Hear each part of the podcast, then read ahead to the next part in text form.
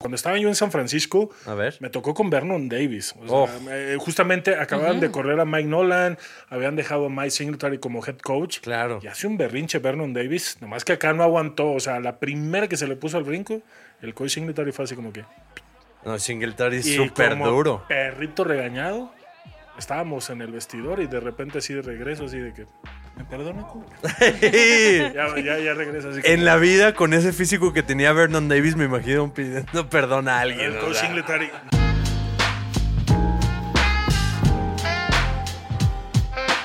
Tenemos invitado de honor Ramiro Pruneda.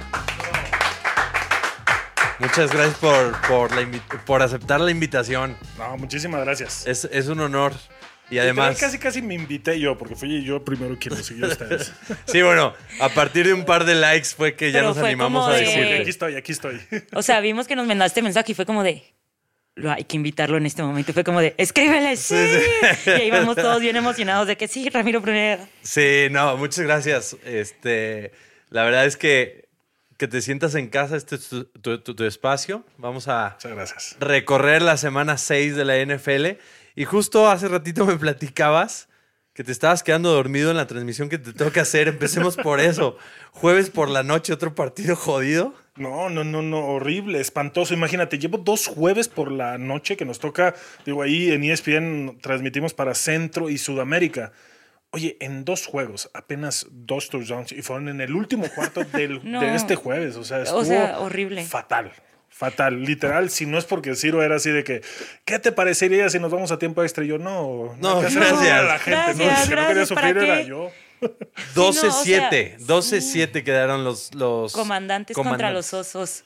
Ay, Dios mío. O sea, creo que lo único bueno que voy a poder decir de este juego es que estoy muy orgullosa de este Brian que regresó, de que lo habían baleado dos balazos. Ah, fue la única persona que nos anotó el touchdown después de tantos drives que habíamos Yo no estoy orgulloso de nada de este juego. O sea, Ay, eh, él regresó antes. Tuve que hacer las mismas técnicas que vimos ahí a Justin Fields hacer de respiración, de yoga, para poder sobrevivir, ver este juego. O sea, Ah, fue muy sí, malo. no. O sea, no.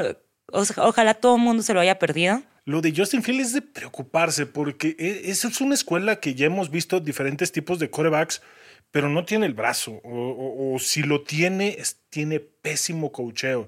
Porque para mí es muy del estilo de Carson Wentz, de, Ka- de- de- per- perdón, de Kyle Murray, del mismo Tua. Es ese mismo tipo de escuela, pero mal ejecutado. Lo único que le funciona a Chicago es correr. Correr. Y, y- y por el otro lado, la experiencia de Carson Wentz, que ahora se va a perder cuatro o seis semanas con el dedo roto, pero también, o sea, eh, es esa inconsistencia y además Ron Rivera, un coach que no lo respaldó en la semana y luego Eso sí está- lo respaldó. Eso está, eso está feo, ¿no?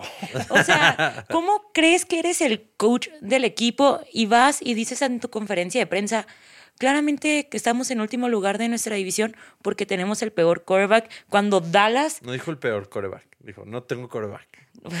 es prácticamente lo mismo y Dallas tiene un quarterback suplente? Todos viendo la escena de que se metía la, mano en la bolsita, mucha gente se preguntaba qué era. Literal, son lo único que tenía en la, bol- en, la, en la bolsa estas del frío, perdón, este, eran las bolsitas estas calientes, porque estaba buscando que no se le entumieran las manos por la inflamación de- del dedo. Ah, wow. Y aún, sí, ay, ¿a no se la sabían? Esa no me la sabía. No he son jugado trucos, nada en mi vida. Literal son trucos, porque igual dices, quiero evitar la inflamación, pero no te puedes poner hielo porque pierdes sensibilidad. En calor. Se endurecen y es el calorcito. Digo, si de por sí no tira bien, imagínate ahora así entumidos los dedos. Pues ahora vamos a ver a Tyler, a, a Heineke, que, Sí. que de repente sí agrega chispa a los comandantes, de repente no, a ver qué pasa, cuatro o seis semanas. El domingo lo que estuvo muy interesante es que, por ejemplo, todos los partidos de la mañana estaban ya al final como con una anotación de diferencia o todos los que pensaban que iban a ganar, todos los favoritos, perdieron. Perdieron. ¿Como quién? Como los Packers, que justo... ¿Sigue siendo favoritos para ti? No, Exacto. Ver, pero sí eran favoritos en este juego. O sea, sí pensaron que les... O sea, en- sí eran favoritos contra los Jets. ¿Tú le crees a los Jets? ¿Tú le crees a los Yo Jets? le Sí, creo a los claro. Jets desde el Yo año te dije pasado. que iban a ¿eh? llegar a playoffs. Sí. Yo pensaba que yo, desde Sí, el sí, momento de su draft, yo dije, los Jets van a llegar O sea, a esta playoffs. fue una muy buena victoria que confirmó en las tres unidades a los Jets. Siento. Sí. Pero antes de esa no habían tenido una tan confirmatoria, porque pues Zach Wilson acaba de regresar y Pues no sé, contra Miami. Contra Miami tuvieron un buen juego. Es que, a ver. de- O sea, de- lo dices porque Miami no tenía su quarterback, pero. No, es que al pero- final de cuentas es una muy buena defensa la de Miami. Sí. Y a mí lo que me gusta de los Jets desde el año pasado, desde que llegó Robert Saleh, Sí. este, para mí un coordinador defensivo que era de lo mejor que tenía San Francisco. Cuando Sí. llega a los Jets, yo dije, los Jets van a hacer algo. Simplemente le falta un año para que le puedan comprar la filosofía. Claro. Y justamente ahorita, ya con un año de prueba y error, qué es lo que me funciona y qué no, ahí están los resultados de los Jets. O sea, lo que está haciendo con los Jets es parte del trabajo del año pasado. Sí. Y Sí. lo que viene va a estar todavía mucho mejor.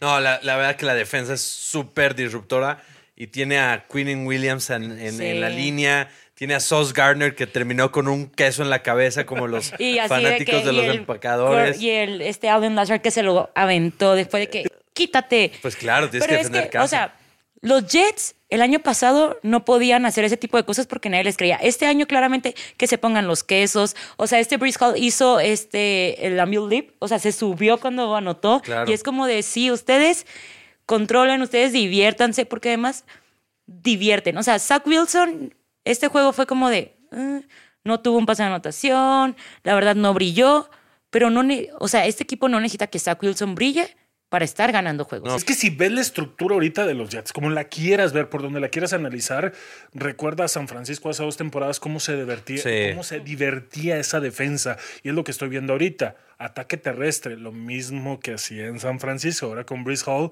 que lo está haciendo muy bien. No necesitas un coreback. No Totalmente. necesitas un coreback más que sepa administrar y no arriesgue el balón. Y eso es lo que está haciendo los Jets.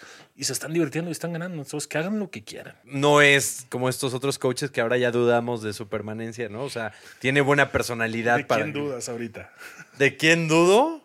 Bueno, de Ron Rivera, de los comandantes. Sí, se va pronto, yo creo. No, le van a dar un año más. ¿Qué- No, ¿Crees? ¿crees? Vas a ver que sí. Madre ¿Por? mía. ¿Pero por qué harías eso? ¿Por qué no? No tiene coreback. Bueno, eso tienes un punto. Pero de todos Pero por modos, ejemplo, ve lo pero de de Matt todos Rule. modos Matt Rule estás. trae a Baker Mayfield. Ah, Matt Rule, bueno. ¿Por qué? Ya Porque se fue. quieras o no, Baker Mayfield estaba haciendo las cosas bien en los Browns. Entonces, hasta cierto punto le tienes que creer que es un buen coreback. Que mínimo no será extraordinario, no será top, pero hace las cosas para que el equipo tenga actitud. Mm, Entonces, Matt Rule, tenías coreback, tienes un equipo, tienes a Christian McCaffrey, tienes defensa. sale sobrando. Vámonos. Sí. Sí. Y por eso ya lo corrieron esta semana. Exactamente, pero Carson Wentz lleva varios años que no te ha demostrado nada. Cuando está en Indianapolis, una de las mejores líneas ofensivas, receptores, tenía todo. Sí, terminaron O sea, perdiendo los literal, últimos juegos. sí. Indianapolis ahorita sigue estando a un coreback, para mi punto de vista, de Sí, estar en playoff. Pues justo estoy, o sea, si vamos al partido de los Colts, que nada más voy a decir algo rápido de esto.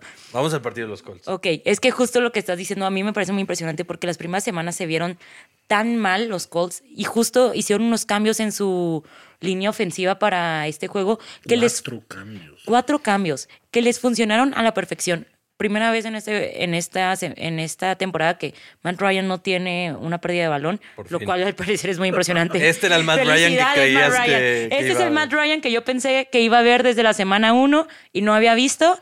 Y jugaron bien y le dieron tiempo y se vieron cómodos los Colts. 34-27 ganaron los Colts y efectivamente Matt Ryan no entregó el balón.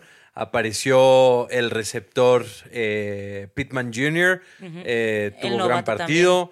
Este, y, y por el otro lado, los Jaguars, pues la ofensiva tampoco lo hizo mal porque corrió la bola. Trevor Lawrence hizo lo que tenía que hacer.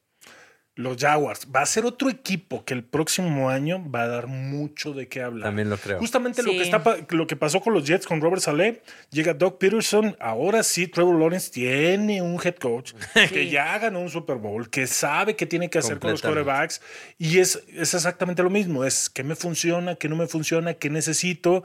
Y lo está trabajando. O Sí. sea, Trevor Lawrence, nada que ver con el Trevor Con el Lawrence de- del año pasado. Completamente. Nada, Este nada, es otro nada. completamente diferente, con mucha mayor confianza, peleando cada partido. Creo que sí tienes un punto. Creo que los Jaguars todavía les falta un año para estar donde tienen que estar. Y la verdad no lo hicieron nada mal, ¿eh? 24 a 20.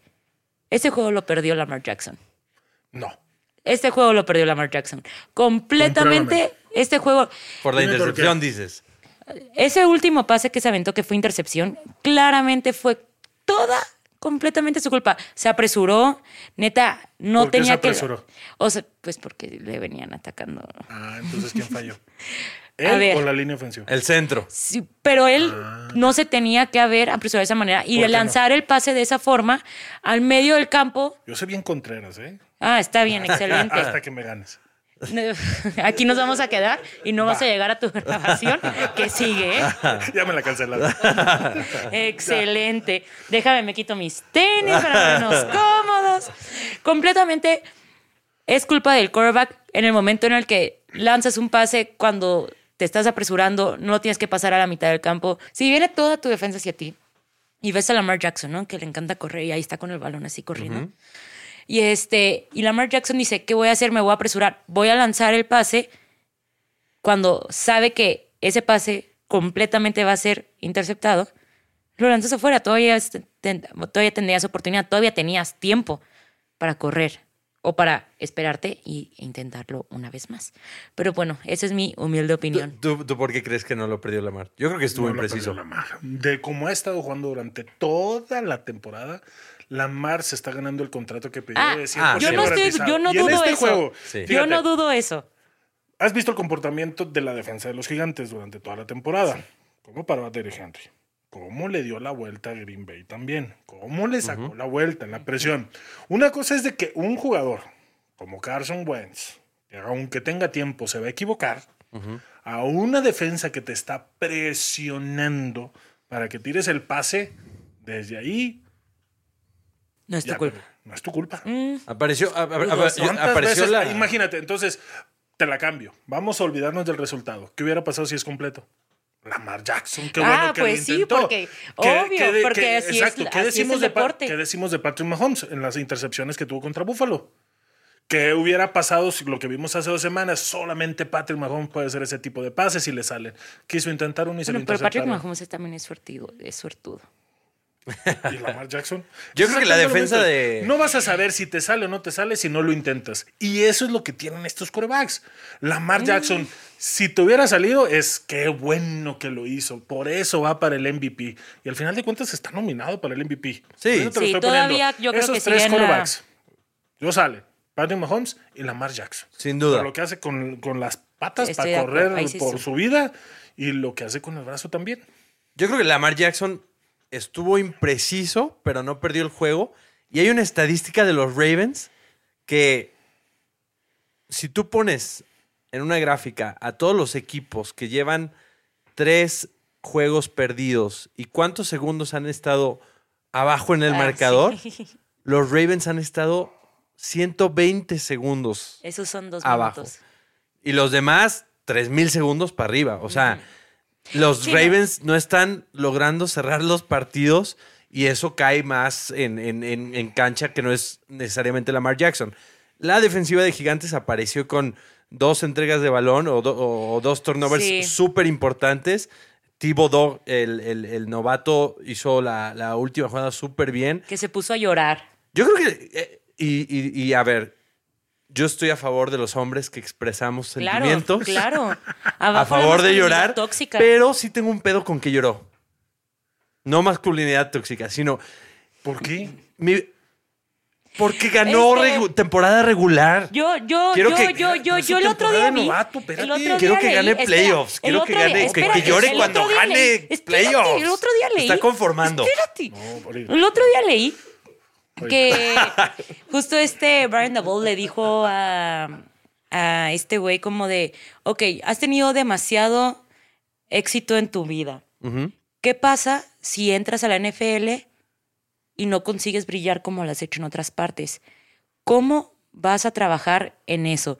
Y luego este güey se perdió los primeros dos juegos. Entonces, este güey realmente traía como toda la presión encima. No lo porque dudo. todos los, o sea, porque todos, o sea, la verdad es que hay muchos defensas novatos que están, la verdad, sobresaliendo cabrón esta temporada. Y él dijo, necesito tener una jugada que va a cambiar y tal vez le va a dar rumbo a mi temporada. Y este strip sack que le hizo a Lamar Jackson, justo para poder este, darle la vuelta o sea, para poder No. Ganar el partido. Es- o sea, Y te- yo y te también hubiera sumo llorado. Otra, y te sumo otra, sales drafteado. Y te dicen, vas a los gigantes de Nueva York y has visto los últimos tres años. ¿Qué Sí. piensas de tu carrera? ¿Qué pensaban todos aquellos corebacks que se iban a los Browns eh, hace cinco o siete años? Sí. Y dice, pues sí, sí, sí, Ya yo me- voy a intentar eh, cambiar la historia de la franquicia y por dentro es decir, ya valió. Solo no que quiero que, sacarla. celebren de más. O sea, quiero que se la crean hasta playoffs. Quiero que se la crean hasta, o sea, temporada regular Es que eso va. te funciona. Eso te Este, funciona. te da creértela. momentum, te da energía. No, por eso, quiero que da- se la crean. Pero es el. La victoria dura 24 horas y, y se Sí, chingó. No por eso. Pero si ellos tuvieran otro tipo de actitud, es estar dudando de ellos mismos. Híjole, a lo Ya. mejor es una rachita de suerte. Es no, la estoy disfrutando, la estoy haciendo. Estamos Bueno. ganando bien, estamos ganando a equipos que nunca pensaron que les íbamos a ganar. Y estamos gustando, estamos. No, divirtiéndonos. ¿Sabes qué es lo que más me gusta de los gigantes? Es que, y yo soy el primero con mis titanes, ¿no? O sea, excusas hay un chingo. Que receptores, que la línea, que no sé quién está madreado. Estos güeyes tienen madreados a todo mundo. Estos güeyes no tienen receptores y están ganando. Equipos de Nueva York vienen re bien. ¿Y sabes quién no viene bien ya? ¿Quién? Los bucaneros. Cuéntame. Ay. Ay, es un tema favorito. ¿Es tu Oye, tema favorito? ¿Te ¿Odias a cagan los bucaneros? No, No. odio a Tom Brady. ¿Ah, sí? No me digas eso. Me cae mal. Lo amo. Pero ¿qué tal el viernes en la boda? Ex- Es que. es que- Eso es. Vamos a. Los bucaneros perdieron ventanear. contra los Steelers 20 a 18. Este, los Steelers, primer juego que ganan sin TJ Watt. Y pues sí, Tom Sin Brady Minka se pasó. Fitzpatrick. Conmocionado Pickett. Sin Con dos Trubisky corners. como quarterback. Con Trubisky como quarterback, eso es lo ¿Y más perdieron? impresionante. Y Ahora, ¿qué perdieron. excusa me vas a dar de Tom Brady? No, yo la verdad es que esta, eh, Tenía yo, venía prepa- no, yo venía preparada a tirarle un poquito de, de hate a Tom Brady, un poquito de odio, porque estoy enojada con él. A Qué ver. bueno. Yo Estoy enojada con él porque no se me hace justo que se ponga a gritarle a sus linieros que son nuevos, que están aprendiendo, solo porque, no, o sea, entiendo, solo porque le da miedo. No, ya sé que no están defendiéndolo a él para que no le hagan sack. ¿Te gustó? A El si señor funciona. es lo único que le voy a dar. Tiene la experiencia, tiene los anillos para gritarle a quien quiera. O sea, La si tú hubieras sido. Tiene el Si talento quiere- también porque es el mejor No, ya quarterback está de la viejito, historia. ya no tiene talento. Este, solamente es experiencia. Dime, Cacho, no tiene receptores y esa es su excusa. Ahora que los tiene, ¿qué? ¿Cuál es su excusa? La Sí. línea ofensiva. O sea, siempre va a tener excusas este año. Ay, todo el mundo siempre tiene excusas cuando va mal. Pero Y más Tom Brady. Pero los acereros no las tuvieron porque no tenían dos corners, no tenían Minka Fitzpatrick, no tenían, tenían- TJ Watt. no tenían y entró. Trubisky ¿Y y, ganaron. y ganaron, pero esperen, ni ¿Le va a siquiera me dejaron echarle mi hate a Echa hate, echa hate. Yo estaba así con todo el- y hasta me hicieron defenderlo y yo que venía a odiar a Tom Brady, yo de que qué les pasa, es el salió mejor. del alma. No, echa hate, echa hate. Ok, perfecto. Le estaba gritando su línea ofensiva después de que este güey se toma todos los miércoles y, o sea, no va a entrenar todos los miércoles porque pues como es veterano y está viejito, pues le, dejan descansar. Pero se va a la boda del, ex- del dueño de su ex equipo, que son los Patriotas, el viernes. Y luego vuela en su, en su avión privado a Pittsburgh sin su equipo. Le vale madres. Es como de, yo vuelo solo, vuelo desde allá, no me importa. O sea, Es que iba soltero, aparte. y- y- Ah, iba De soltero. Obviamente le tenían que dar permiso. Claro, Iba claro. soltero, eso no lo bien, había pensado. no tenía quien no le diera permiso. Por eso. Soltero oficialmente todavía, ¿no? ¿Eh? ¿Quién ya sabe? viven separados. Ajá, es algo que sabes según. Pero bueno, Tom Brady, Ay, Tom Brady y sus jerarquías tienen para gritarle a quien sea, independientemente sí. de que no entrenes, de que llegues en tu avión. Simplemente ahorita los Bucks están en problemas y los Bucks no tienen. Oye, pero ¿Con dice de los veteranos. Todos los veteranos son hacen lo mismo, ¿eh? Todos descansan los A miércoles. ver, cuéntanos ese chisme. Solamente entrenan jueves. Sí, es el único día que entrenan. Todos los veteranos. Sí, porque regresan a Todos. entrenamientos miércoles y El normalmente les dan es el, veteran. el día obligatorio de descanso. Ajá. El martes. Miércoles regresan. Es como que recuperarse de los golpecitos de aquí, acá, video. Los novatos, los del practice squad, son los que están entrenando. Jueves, su único día de entrenamiento. Y el viernes, pues Eh, walk- tranquilo. el- walkthrough y vámonos. Sábado viajan, domingo juegan. Todos los veteranos hacen lo mismo, ¿eh? Órale. Me encantaría trabajar así en mi chamba de. ¿Cuándo yo voy, a, yo- o ¿cuándo sea, voy a poder ser veterana en mi trabajo? Eso no? sí. juntas- Quiero abrir el Excel el jueves, Y sí. yo junta, mandándole correo mañana a mi jefe de que, hola, ya creo que debería ser veterana, solo puedo venir a trabajar el martes. Y si O sea, video, video, video, video, video. Video, video. Eso sí, eso sí. O Eso sea, siempre. trabajo físico en el campo, o sea, de que realmente se pongan a practicar, solamente el jueves. Bucaneros no levantan. No. O sea, van empatados en el, en el primer lugar de su división con los Falcons, que muchos también pensaban que no iban a traer mucho y ya van 3-3 porque le ganaron a otro que pensaron. Neta les digo que este domingo sí hubo equipos Pero- que no iban a ganar, que no tenían pensado ganar y ¿Cuántas terminaron ganando. tiene San Francisco? Es que yo no, sé quién es quién. 11 de sus 22 titulares están en la lista de lesionados. 11 y de el- sus 22. sí, sí, es la mitad del equipo No, lo que titular. hacer- es que, por ejemplo, Kyle Shanahan ya cambió dos veces al preparador físico, al staff de médicos, y sigue teniendo problemas con lesiones. ¿Qué será? Debe haber un pollo por ahí enterrado en el Levi Stadium o algo, no sé. Alguien les puso un algo. Algo estar dejaste ahí. tú cuando fuiste ahí, ¿eh? No, no, no. es mi equipo, es mi equipo. Es su Ok, equipo ok, de, de cuando era. De- desde que era. Uf. Desde toda Ese la es vida. tu Ese equipo. sí es de toda la vida, para que veas. Ese es tu equipo, más que la gorra que traes. No, pues es que también hay jugué. O sea, yo le voy a los dos. ¿Y qué Le gana? vas a los yo dos. sé que no sé. ¿Gana no, el yo equipo sé- de tu, de tu infancia Sí. o el equipo con.? ay, ok. Si me pones a escoger como en el Super Bowl, me voy con el de la infancia. O sea, cuando Claro. jugaron los 49 contra Kansas, Pero yo no tú querías que ganara 49. Sí. pero no perdieron. pierdes. Ah, sí, no pierdo. Si Claro. se enfrentan los dos, yo no pierdo. Los 49ers, un montón de lastimados. Garapolo parece ser no el mariscal de campo este que te da para levantar un equipo aún con esta pedacera que tienen. ¿A dónde van los 49ers? Pueden llegar lejos si no tuvieran lesionados.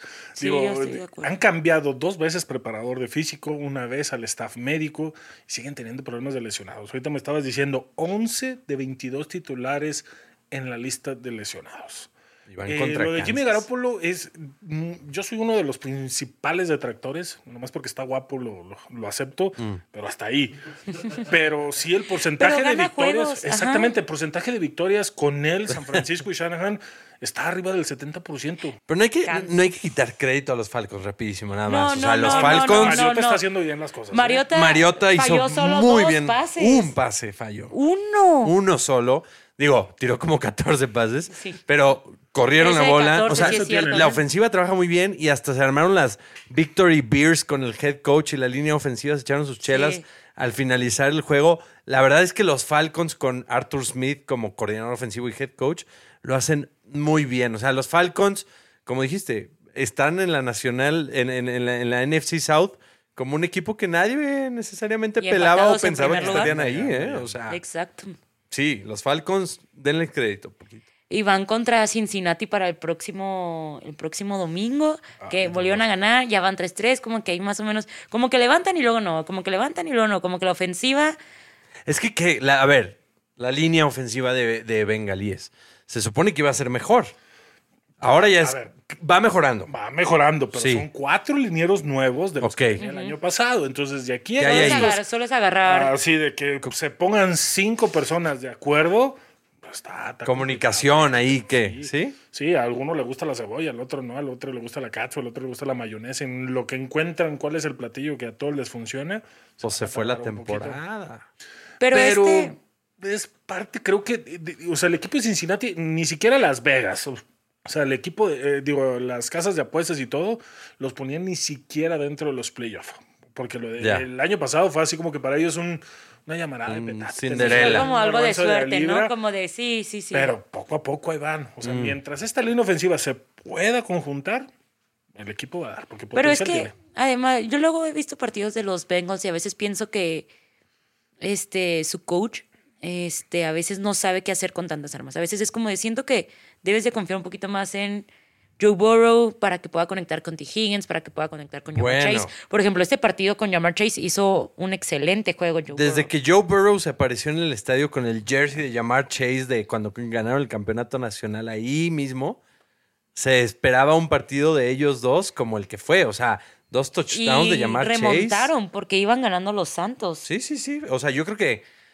Yo creo que los bengalíes sí van en progreso. Yo creo que la línea ofensiva va en progreso. Cada vez capturan menos a Joe Burrow. La defensa está jugando bien. Las segundas mitades solo aceptaron seis puntos. Y los Saints siguen con su problema este de mover un chingo la bola y no poder anotar. No, y sin Michael Thomas, sin tener un receptor, digo, porque la semana pasada lo de este Tyson Hill, la navajita Muy suiza, bien, que de claro. repente Sí. equipos especiales, donde lo pongas a mi compadre va a hacer las cosas, pero Ese hasta ahí nada más, o sea... es Pero lo los Santos este domingo corrieron súper bien el balón. Sí. Súper. Tuvieron como cuatro jugadores con más de 50 yardas corridas. O sea, net, creo, ¿cuántas yardas pusieron? Como 200, 400. Eso es demasiado, no sé. No me acuerdo. El punto es- 220 algo. una cosa. 200 y tantas, ¿no? Corrieron muy bien el balón, simplemente la defensa de los Bengals supo pararlos al final del encuentro Sí. y los Bengals remontaron. Bengals están 3-3 y yo creo que sí van en progreso. Y otro equipo que ya se encontró y que también tiene pedos en la línea ofensiva, los Carneros, los Rams, que por fin ganaron porque les tocaban las Panteras y ahora les toca semana de descanso. Es que las Panteras están en el hoyo, es que las Panteras Acá- es que son el peor equipo su- de la NFL. O sea, hubo pleito en, en, en, en, Robbie en- en la Anderson. banca ahí, Robbie Anderson, que hoy ya se Yo lo había defendido, ¿eh? ¿A Robbie? Me, me- me tocó hacer esa transmisión y la gente nos estaba preguntando allá en Argentina y todos esos lados de que se veía muy mal. Y yo hasta, hasta cierto punto dije, mientras tú veas ese tipo de problemas en la banca, te está hablando de que están frustrados y de que no les gusta lo que está pasando. Pero Ok. O sea, Robbie que realmente el carácter, pero ya después mantenerlo, mantenerlo, mantenerlo, no soltarlo. Están tu coach de receptores dando las indicaciones y tú sentadito acá haciendo berrinche. Sí. Ay, sí, ya. Robbie Me Anderson. lo mandaron oye, a la sea, ducha. ya está en los Cardinals. Ya. Lo acaban de cambiar Qué a los bueno. Cardinals. O sea, porque dijeron, nosotros no vamos a estar soportando esto. O sea, tu propio equipo te expulsó del juego prácticamente y te mandó al vestidor. O sea, eso sí es. O sea, es Eso crisis. es vergonzoso. Yo creo que no es ni el jugador ni es. Es o sea, es crisis y frustración de querer ganar. Pero creo que es un algo aislado, porque ya me había tocado que pasara eso. Cuando estaba yo en San Francisco, A ver. me tocó con Vernon Davis. O sea, Oh. eh, justamente acababan de correr a Mike Nolan, habían dejado a Mike Singletary como head coach. Claro. Y hace un berrinche Vernon Davis, nomás que acá no aguantó. O sea, la primera que se le puso al brinco, el coach Singletary fue así como que. No, Singletary es súper duro. Perrito regañado. Estábamos en el vestidor y de repente así de regreso, así de que. ¿Me perdone, coach? Ya, ya, ya regresa así. en como- la vida, con ese físico que tenía Vernon Davis, me imagino pidiendo perdón a alguien. El coach. Singletary. No, ¿Qué no, no, no. pedo? Cuando, cuando se enojaba el coach Singletary, No, pero o sea, con unos ojos así de que pues, le decían los ojos así cuando, cuando jugaba con los osos. de Claro. Y Ajá. cuando te veía era así de que. No, es que Singletary es además eso, ¿no? Es un linebacker de los osos, legendario de estos osos. O sea, wow, qué, qué gran interacción. Vernon Sí. Davis pidió perdón. Así de que, perdón, coach. No, no le vuelvo a levantar la voz. Pues yo no sé si pidieron perdón o no, y yo no pediría perdón por tratar de intercambiar por Christian McCaffrey, que está en plena forma, es el único que lo hace Es bien en las sí está Panteras. Si vas ¿Dónde a reestructurar- verlo? ¿Dónde? A mí, Ay, no lo, no lo quiero en los Bills porque qué marranero. No, no, o sea, ya, ya, no, no, ya es no. demasiado de que cálmense, ¿no? Es como cuando los Rams empezaron ¿En a. dónde me gustaría forzar- verlo? A mí me gustaría verlo. Es un hecho, ¿eh? O sea, si no es la semana 7, en la 8, antes de la 8, se tiene que dar el cambio. Me gustaría verlo en los media. 49. Ya levantaron la mano. Ya levantaron la levantaron Pero siento que son los equipos. O sea, siento que si eres un equipo y no levantas la mano por Christian McCaffrey, Pero es que tengas espacio en tu tope salarial y San Francisco ahorita lo Te lo tiene. comes, claro. Justamente gracias a que el guapo de Jimmy Jimmy, G G reestructuró su contrato y le dejó 20, 30 Claro. millones por ahí. Y es por eso que, Sí, por eso levantaron la mano. Desde que, hey, yo tengo espacio. Ante para acá. me gusta 49ers. Hasta apareció cuarto Allen cuarto, Robinson. Apareció. Le sigue doliendo el codito a Stafford. ¿Verdad? Sí, sí se ve ¿Tú que está crees? No, lastimado. no, sí está lastimado. Se operó del Sí, codo. sí. El problema es que no está, no está bien al 100% y es el de lanzar. O sea, quieras o no, eso te afecta en la precisión en lo que tú quieras. Mm. En lo que tú quieras te va a afectar. No está al 100%. Pero está lastimado de que su regi- su regía, suje, ¿cómo se dice? ¿Cirugía? Cirugía, es para cirugía. para cirugía perder toda la temporada y por eso no lo están operando. Exactamente. Ah. Entonces es algo que se puede manejar con terapia. Pero para el tercer, cuarto, cuarto o cuando todavía estás frío, te va a molestar y te va a No, y impedir si ti- y si- desarrollar tu juego. O y si no tienes línea y quieras ofensiva. o no, de repente viene así el golpecito cuando estás lanzando, es así como que, ay, mi codito. No, pues si arrugaste". yo cuando me pego con mi escritorio Godín me Ay, sí, cuando te da como el. Uy, cuando te. No te sobes, no te sobes, no te sobes, no te sobes. No, sí, está cabrón. Pero bueno, los Rams Descansan. descansan, ganaron las Panteras, es momento ahí de refrescar. Justo tú nos decías que los bye weeks cuando, que viviste en la NFL es el mejor momento para vacacionar. Sí, no, tengo una muy buena experiencia. Eh, Larry Johnson en ese entonces, corredor de los jefes de Kansas City, pues daba y coincidía con la semana de su cumpleaños. ¿Por qué dijo? Pues, ¿por qué no? Vámonos a Las Vegas, renta un piso en el Caesar Palace para nosotros celebrar el cumpleaños. Y me toca conocer a dos personajes Muy, muy buenos. ¿A quién? Jay-Z y a la Queen Bee. No, mames. Estaban empezando su relación y yo así de que... Lo malo es que, que, pues obviamente yo venía con la Envidia Beyoncé y todo Sí. eso y era así de que... ¿Cómo le hago? O sea...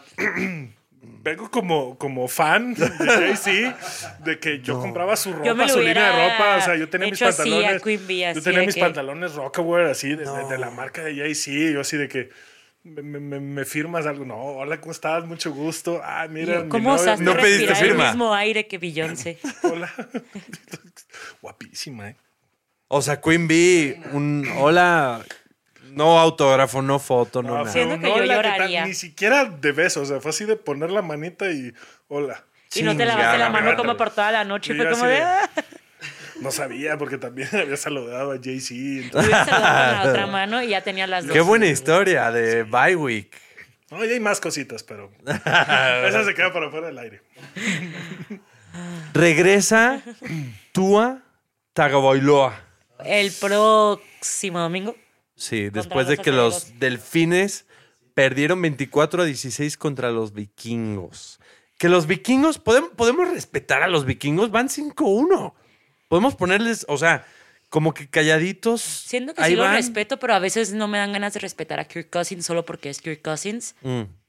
Mira, mientras Pero- no tengas que prender las luces del estadio, Kirk Cousins te va a jugar bien. Exacto, es Exacto. justo lo que estábamos diciendo en el episodio pasado. Kirk Cousins en primetime no juega a nada, pero nada más juega a la una de la tarde y neta No, es... broma.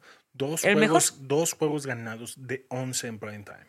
Sí, O sea, le prenden las luces Sí. del estadio solamente dos veces en su vida ha ganado eso. no entiendo por qué sea este, eso. no sé, pero este fue un gran juego de los vikingos. O sea, como Sí. en- también, de nuevo, en todas las unidades y nombres que necesitas ver de los vikingos.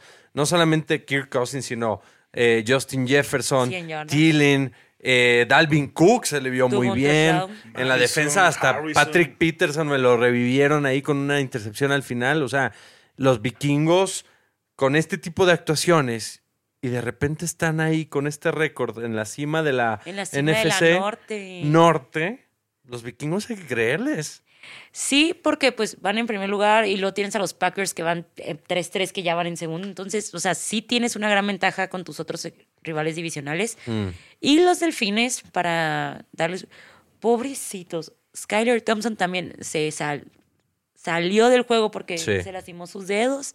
Volvió a entrar Teddy Bridgewater y siento que ahí fue cuando se les fue para abajo. Que, digo, no, no, no siento que lo, lo hizo tan No lo mal hizo los delfines, mal. pero Pero siento que tenían una visión del juego preparada para Skyler Thompson que al final ya se les tiró a la basura. Yo sigo esperando que la NFL me diga el nombre del doctor. Hay un complot ahí eh, misterioso. ya no salió nadie, ya no cortaron ninguna cabeza y tú allá va a regresar. Oh, sí, dijeron, ya corrimos al doctor Uno, malo. uno, al malo. ¿Tú crees al que no estaba afiliado. ¿Qué Ah. nombre? ¿Cómo no? O sea, no está... ¿No era el eh, eh, tercero? Era el tercero. No, bueno, el, el- el doctor justamente que determina si entras al protocolo o no, es un doctor que lo pone la liga. No es ni de los delfines, ni de Búfalo, ni... Pero no era de la asociación de jugadores. No, es un no Entonces, ¿por qué afiliado. lo tenían ahí? Yo ya estoy muy confundida con todo lo que leí. Exactamente, eso es lo que quiero. Hay chismito. O sea, te corro un Ah. doctor, o sea, corro, corro al doctor. Se dice chismecito. Exactamente, corro al doctor, pero no trabajaba para mí. Sí. No te voy a decir mi nombre porque no quiero afectar su carrera, aunque mi jugador pueda correr peligro de vida y arruinarle su carrera. Claro. Siento que es karma lo que está pasando a los delfines, justo de que se les chingó Skyler Thompson, Teddy Bridgewater, por este mal manejo que tuvieron Brian con Flores. Lo de Brian Flores. O sea, Lo del tank, o Todo- sea, lo del tank. todo había empezado como muy bien para los delfines y ahorita están en un lugar donde nadie quiere estar. Karma. ¿Algún día te tocó pasar el protocolo de conmoción o Sí, pero es bien fácil pasarlo, ¿eh? qué haces? ¿Por qué? Es un examen de memoria corta. O sea, literal. e- Es que ese es el problema. Por ejemplo, yo lo relaciono mucho como en el box. Dime cuántas veces no hemos visto madrazos a un boxeador. O sea, que termina noqueado con las. Bueno, no le ves las manos porque trae los guantes, pero que se quedan tiesos, tiesos, tiesos completo. Seis meses después, otra vez están peleando en Las Vegas. Claro. Y hay, y hay boxeadores que se mantienen de pie. Tú los ves que están noqueados, pero su inercia, su no sé qué, los mantiene parados y seguir peleando cuando ya están noqueados. O sea, es como reacciona cada cuerpo. Ahorita si me dices tú, oye, corre peligro que vuelva a jugar. La mitad de los neurólogos que han hablado del tema dicen, ya se ve retirar, se puede Sí. morir y puede... Sí, sí lo Y la otra vi. mitad te va a decir, pues no. O sea, ¿cuántos boxeadores después de ser noqueados ya no deberían de pelear ¿Y entonces? qué te preguntaban? ¿Nombre? ¿Dónde vives? ¿Dónde Haces un eres? ¿Qué te examen, tienen, tienen un software en una computadora, tú haces el estudio, Guardan te lo toman tuyo. una tomografía, pero en la tomografía no sale nada. O sea, sale, Sí. ah, ya estás desinflamado, ya no tienes nada. No va a salir absolutamente nada. ¿Y mientras tú qué? Lamentablemente, ahorita Y no, no- hay un examen, ¿y no una han tomografía. cambiado? Pues no. No hay nada. O sea, con sus nuevas reglas de, del protocolo de conmociones y todo eso, ¿no han Nomás puesto es- te ningún sientes examen mareado, o sea, nuevo? Es que, ¿qué examen nuevo hay para determinar si estás mal del cerebro? No sé, hazme el 4, No, pero es que te lo hace. Es, lo que, es que es justamente lo que te digo. O sea, si tú eres un- un- una persona que literal puedes estar noqueada, pero puedes. Es más, ¿cuántos borrachos no conocen que te pueden bailar una polca? Y hay otros que con dos cervezas se caen de borrachos. O sea, es Claro. exactamente lo mismo. ¿Cómo reacciona cada cuerpo? Mm. Puedes estar, o sea, borra, o sea, hasta las chanclas, hasta las manitas, y vas a caminar tan derechito y manejan su Bueno, yo así pasé las pruebas de mis papás. Muchos. Exactamente. ¿Eh? Y, y hay otros que literal con dos cervezas están tan mareados que ni siquiera se pueden mantener en pie. Y es exactamente con un protocolo de conmoción. Es más, ¿cómo determinas si yo ahorita, después de tantos años de estar jugando, tengo CTA o no? O sea, no hay. Sí. Literal me tienen que hacer una biopsia y arrancarme un pedacito del cerebro para decir, ah, sí, sí tiene. Exactamente. Pues hasta que me muera. Eso sí. Yo el otro día estaba viendo este juego. Bueno, el otro día, ayer. Y una parte de mí pensó, yo creo que el coach de los Browns quiere ser despedido antes de que el innombrable llegue otra Watson. vez. Por algo dije innombrable. Pues pero, pero le estoy diciendo quién es el innombrable. Ah, que ya tiene otra demanda. ya sí, tiene otra ya tiene demanda. otra Ya son demanda. 26. Ya son O sea, ¿tú 26. crees que el coach se quiere salir de ahí? Es que yo no puedo entender toda la, o sea, yo no puedo entender las jugadas que mandó en este partido.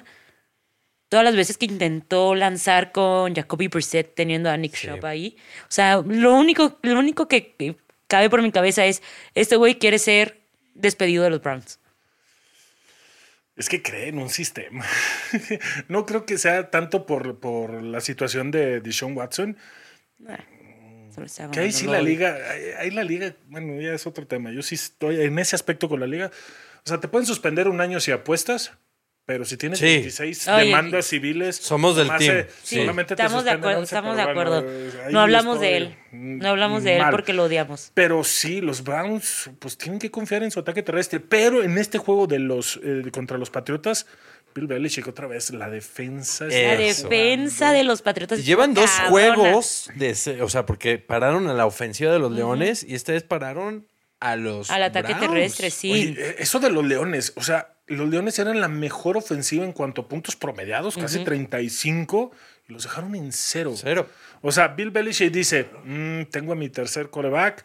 mm, No tengo voy a- coordinador ofensivo. Me voy con la defensa. Ahí Claro. con su hija, con- eh, digo su hija, válgame, Su hijo. su Su hijo hijo. con su mole, digo, vámonos a enfocarnos a esto. A ver, hazte tantito para acá, déjame me hago yo. papá Déjame le entro. Yo me encargo. Y otra vez un juegazo defensivo. Juegazo Sí, la defensivo. defensa estuvo muy buena y creo que justo juegan mejor de lo que realmente ves en papel y de lo que los números dicen de los Patriotas, porque han detenido, han tenido una grandes dos semanas. Grandes dos semanas y grandes dos semanas las de Bailey Zappi, porque es el primer coreback en la era del Super Bowl que tiene en sus primeros dos partidos un rating por encima de 100 y, Y gana. ganados. Y entonces, ¿hay controversia o no hay controversia de coreback ahí? O sea, el día que Mac Jones diga que ya está listo o no, ¿qué haces? Hay una regla.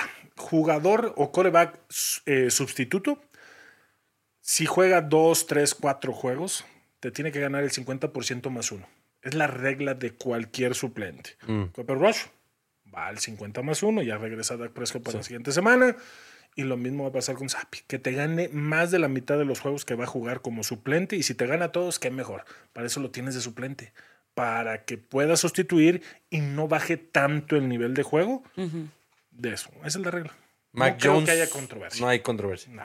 Y hace, hace rato mencionaste un nombre que quiero saber entonces qué opinas, porque según yo lo mencionaste con connotación negativa.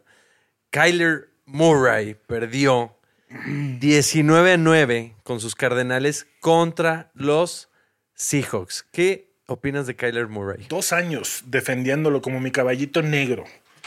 Llegaban a la... Lo que pasó el año pasado fue desastroso. Ser el último equipo invicto Y los últimos ocho juegos, nueve juegos, solamente ganar dos. Qué Esa es la tendencia ahora. llegar- y, y el año antepasado fue exactamente igual. Los últimos seis partidos solamente gana uno, pierde cinco. Luego de ocho juegos nada más gana dos, pierde siete. No, no, no, no, no, no. Es, es desastroso. Y lo que está pasando ahorita no es porque la próxima semana vaya a llegar de Andre Hopkins y automáticamente vaya a cambiar el equipo. El señor Pero ya van a tener pero- también a Robbie Anderson. ¿No crees que ayude en nada? No, o sea, ¿qué va a ayudar? O sea, con Tiene esa que línea el ofensiva. sistema, ajá. digo, mi compadre Will Hernández, pero la línea ofensiva que tienen está horrible, espantosa. O sea, no protegen ni a su abuelita. neta. Excluiste a Will Hernández, muy bien. Eh, Sí, por eso dije, mi compadre se salva, pero literal, no, no, no, está horrible, horrible. El señor tiene que correr por su vida. Sí. Digo, es como el Mario Bros con estrellita cuando va corriendo. Porque tiene las patitas tan cortas, está bien chistoso cuando corre, Sí. pero eso es todo, o sea, lo que le vimos en el último cuarto contra Las Vegas, lo que pasó la semana antepasada y hasta ahí. Eso es lo Sí. que te va a dar Kyler Murray, ya, Pero pues, se acabó. o sea, le acabas de dar un super contrato. Claramente si sigues igual, o sea, si Arizona termina y sigue igual toda la temporada y no convence y así, pues se va el coach, se va Kingsbury, se va Cliff. ¿no? Que lo trolearon, ¿eh? Es que al final de cuentas, todos los equipos tienen esa pésima idea de darle a un coreback que no te ha ganado absolutamente nada. Nomás Yo porque estoy te ahí metió en 100% playoff, de acuerdo soltar, contigo. Esa esa es la peor. Como ¿Sí? los Broncos. La decimos nosotros, pendejada, sí, Sí, claro. no, no, no, está- pendejada, sí. La mayor estupidez del Sí. mundo. Los Seahawks están, no están tan pinches. Los Seahawks con Gino Estoy Smith no tan pinche.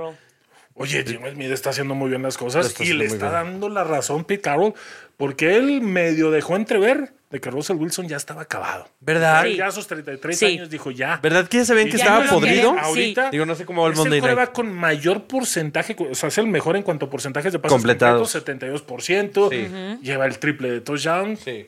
Le está dando, pero mira, si era de Sí, que, no. toma. Y la verdad yo estoy contenta porque me encanta demostrar que Russell Wilson realmente ya no trae nada. Y No sabemos justo- cómo va el Monday Night.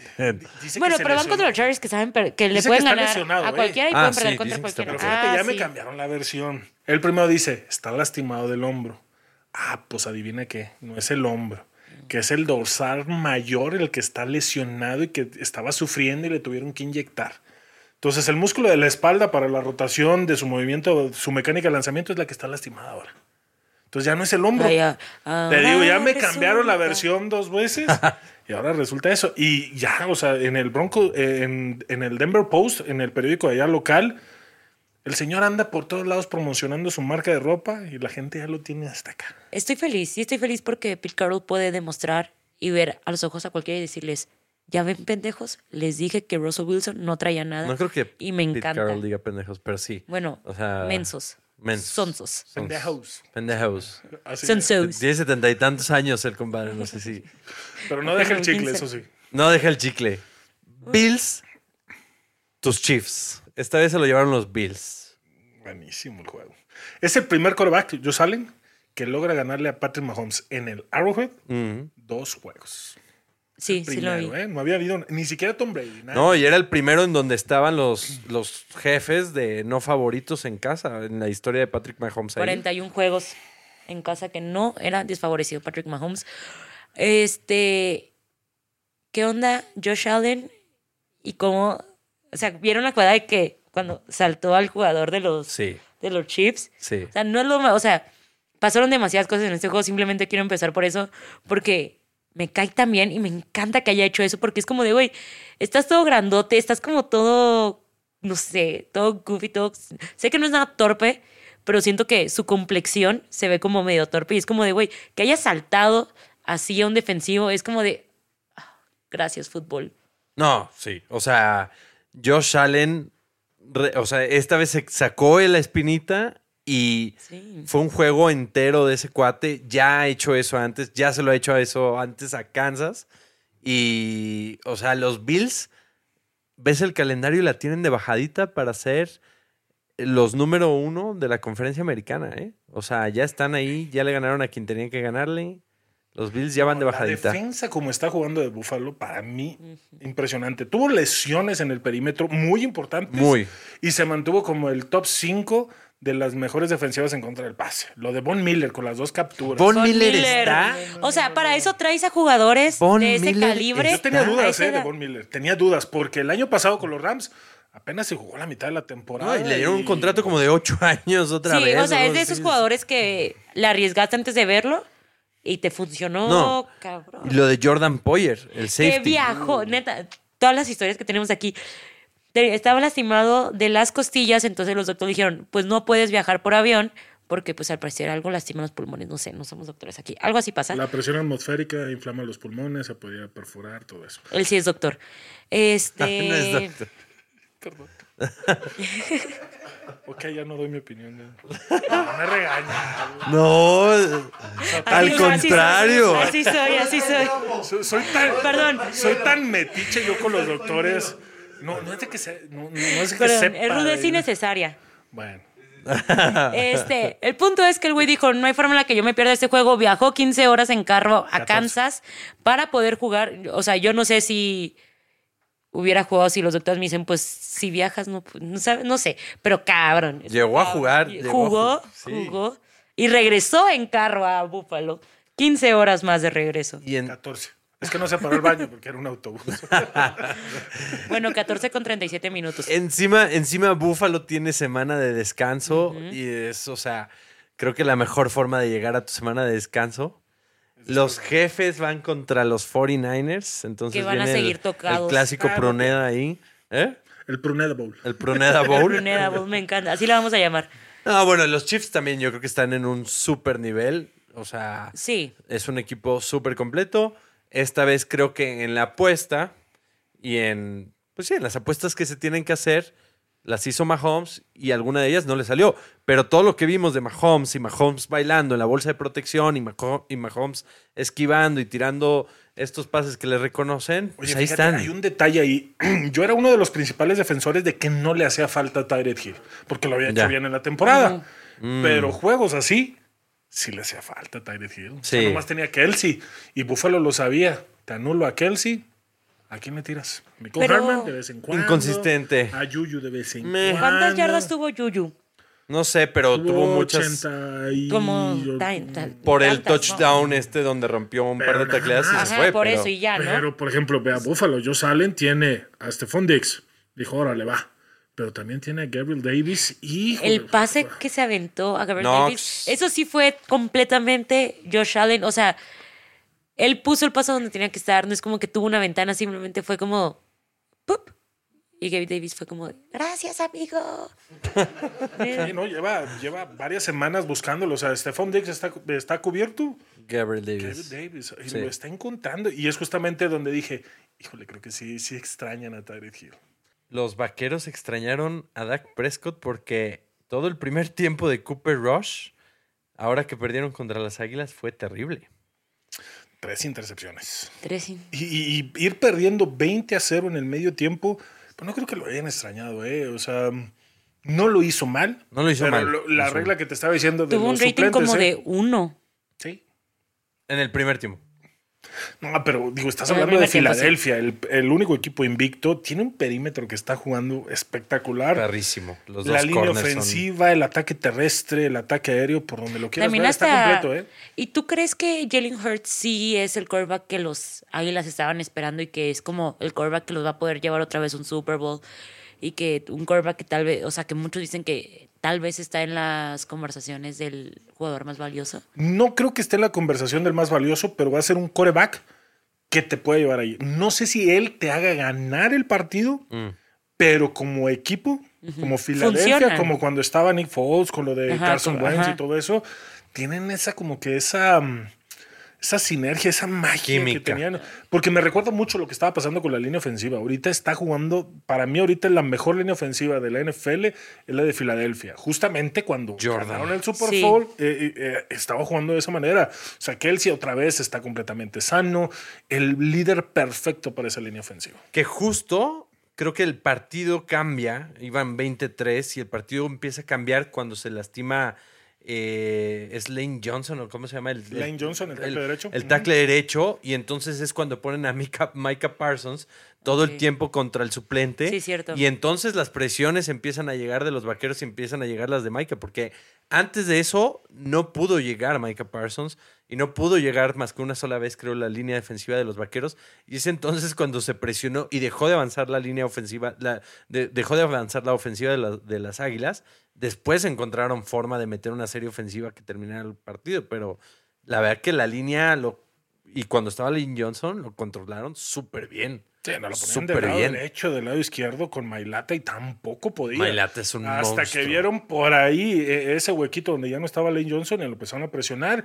Creo que mm, los vaqueros mostraron una buena hechura porque quisieron Sí. reponerse, o sea, regresaron Y no bien. estuvieron tan lejos. No, y, y ya, o sea, Filadelfia ya no pudo hacer nada hasta el último cuarto para poder sellar el partido. Pero esa ahí, última ¿eh? serie ofensiva de justo Filadelfia para poder decir, vamos a cerrar el partido y vamos a quedar tranquilos, estuvo muy cabrona y es de esas, li- es de esas series que dices, ok, si están logrando hacer esto en cuarto cuarto con todo lo que habían Sí. batallado en hacer, está cañón. O sea, porque justo los Águilas son este equipo que... ¿Han visto la cantidad de puntos que anotan en el segundo cuarto y que luego desaparecen? Sí. O sea, justo si los Águilas tienen que aprender a anotar en los demás cuartos porque va a llegar un- en un punto en el que tal vez no les va no les va a Pues no alcanzar. porque el calendario está... porque Sí, su ya- calendario está facilísimo. No, y les facilita mucho el trabajo y se vuelven tan predecibles en su plan de juego que los ajustes para los demás coordinadores defensivos se Entonces, vuelven muy Exacto. sencillo.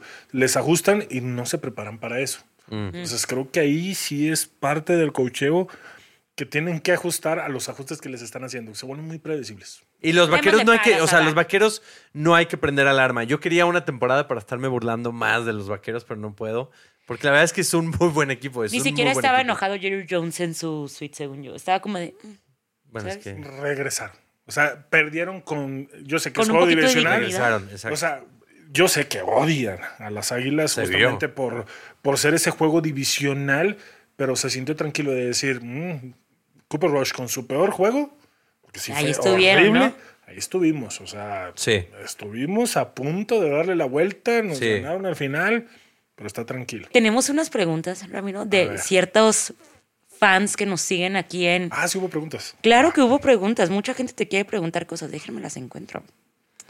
Oh, Bueno, yo recuerdo una de las primeras era eh, ¿qué hace falta para que los scouts volteen a ver a México aún más? ¿no? Sabemos que está el caso de Isaac Alarcón, sabemos que está el caso de Gutiérrez, Cepeda ahí que se apunta ahora al IPP, el, el programa internacional para jugadores de la NFL.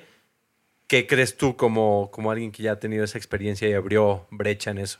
Sencillo, no, no es tan complicada la fórmula y justamente Isaac, Alfredo, Cepeda, todos los que han estado ahí, Máximo González, que fue el primer mexicano después de una brecha de 10 años que eh, se hace presente en el IPP, pues que se dejen de excusas, que se pongan a trabajar, o sea, literal.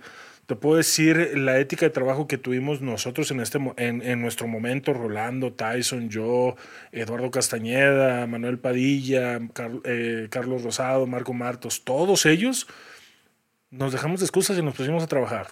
Isaac, Máximo, todos se pusieron a trabajar, dejaron de, de- de excusas. Mucha gente me pregunta, oye, ¿por qué otra vez en Monterrey? No, pues es que porque estás en Monterrey. Ve A trabajar entonces como lo están haciendo los de Monterrey. Ya. Claro. O sea, es un programa desde que tengo uso de razón, desde que yo estuve ahí, que el primer lunes de enero, la primer junta, ya te entregan un programa de ahí hasta el mes de agosto de entrenamiento. De lunes a viernes. Mm. ¿Cómo va a estar todo clasificado, digo, dosificado? ¿Cómo tienes que trabajar para llegar al punto de la pretemporada? Y lo siguen haciendo. Esa pregunta la hizo Quique. Gracias, Quique. Rafa García pregunta que sí, ¿qué fue lo que te motivó a practicar fútbol americano? O sea, como extranjero, ¿qué fue lo que te motivó para llegar a la NFL? Mi papá tiene la culpa. Este, literal, él, él llegó a ser de esos mexicanos que mi abuelo los obligaba a trabajar en el campo en Estados Unidos.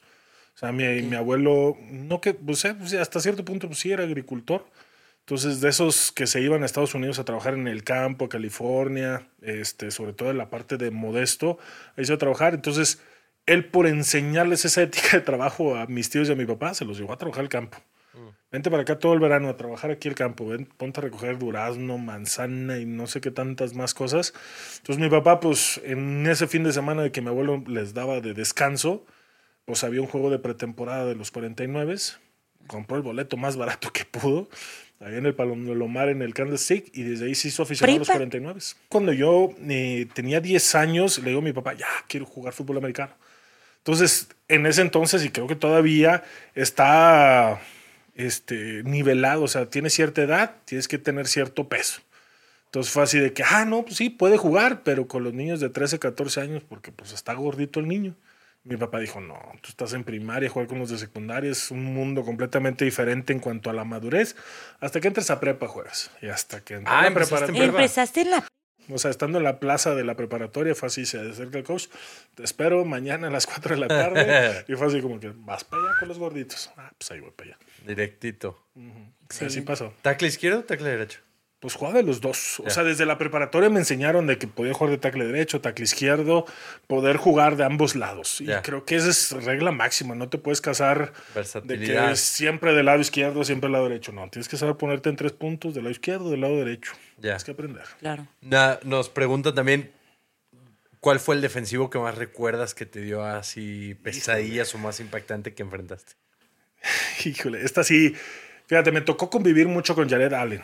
Hasta cierto puta. punto lo veía entrenar y mm, sí eran duelos complicados, pero nunca me exhibió o nunca dejé que me exhibiera porque tenía que sí así hacer las cosas bien.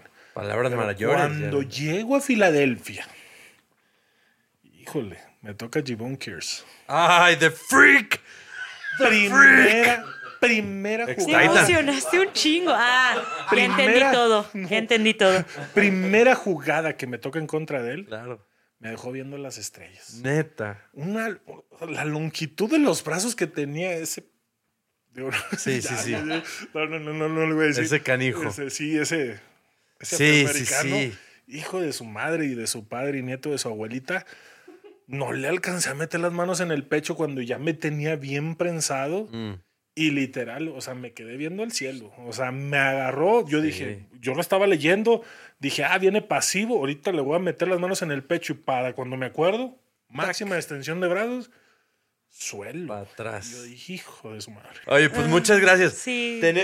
La, la verdad es que no, sabía cuál te iba- no, no sabíamos cuál te iba a quedar, entonces te pedimos o una XL o una 2XL. Pero hacemos entrega oficial del, del, del jersey y escoge la que te queda. No, la 2X. No, no, Es- la es- 2X. la 2X. No, la XL ni. No. Ni de broma. Bueno, entonces la 2XL, entrega oficial. La, la verdad que muchas gracias por... Muchas gracias. No, gracias a ustedes. Además, Esa- gracias por enseñarnos. no fui, perdón. Esa, esa yo creo que va al lado de la de 49ers, Filadelfia, Kansas, rudeza innecesaria. Claro. Yo creo que la de rudeza va primero. No, muchas gracias. O sea, de, de- de verdad que desde Ay, que la pasamos muy bien. hubo un Me par de likes, nos emocionamos y en el grupo era como, ¡ah, qué chingón! este, entonces la verdad es que estamos súper agradecidos. La verdad, muchísimas gracias por, por la invitación. Digo, sí, sí va con jiribilla. La verdad, sí, cuando vi el, eh, uno de sus primeros podcasts con este, con el Bombini, dije, ah, yo quiero ir. Entonces, ¿cómo lo hago? Dije, voy a empezar, voy a, empezar a interactuar con la cuenta. dije, chicli, pega. Ligamos, ligamos, ligamos. pegó. No mandé el fueguito hacer el aplauso. Hubo No mandé- fueguito, sí hubo fueguito. fueguito. Dije, ya con eso, ya con eso. Y sí pegó, sí pegó. Pero sí, no, la verdad me encanta este tipo de espacios. O sea, es muy diferente. Obviamente, digo, me ven ahí con la camisita, pero porque pues, vengo de literal de trabajar. Este, pero sí, espacios de estos hacen, hacen falta. Y el hecho que ustedes hayan empezado este proyecto, me encanta, me fascina. Y espero que no sea la primera. No, no, no. Obvio no. No, nada más- Tú ya tienes aquí un espacio en Rudeza Innecesaria. Recuerden que ya cerró nuestro giveaway para, los para el partido de la NFL aquí en México. El jueves 20 vamos a estar dando a nuestro ganador o nuestra ganadora, la persona que se va a llevar ese gran pase doble para ver a los 49 contra los Cardinales. No se lo vayan a perder en nuestras redes sociales. Sí, pero síganos, no dejen de compartirnos. Lo que más nos ayuda es el boca a boca y queremos llegar a todos los fanáticos y fanáticas de habla en español de la NFL y del fútbol americano. Así que aquí estamos. Y nos escriban a nuestro WhatsApp porque sí los leemos. Ahí va el teléfono en pantalla porque luego... Ahí va. Vale, gracias. Adiós.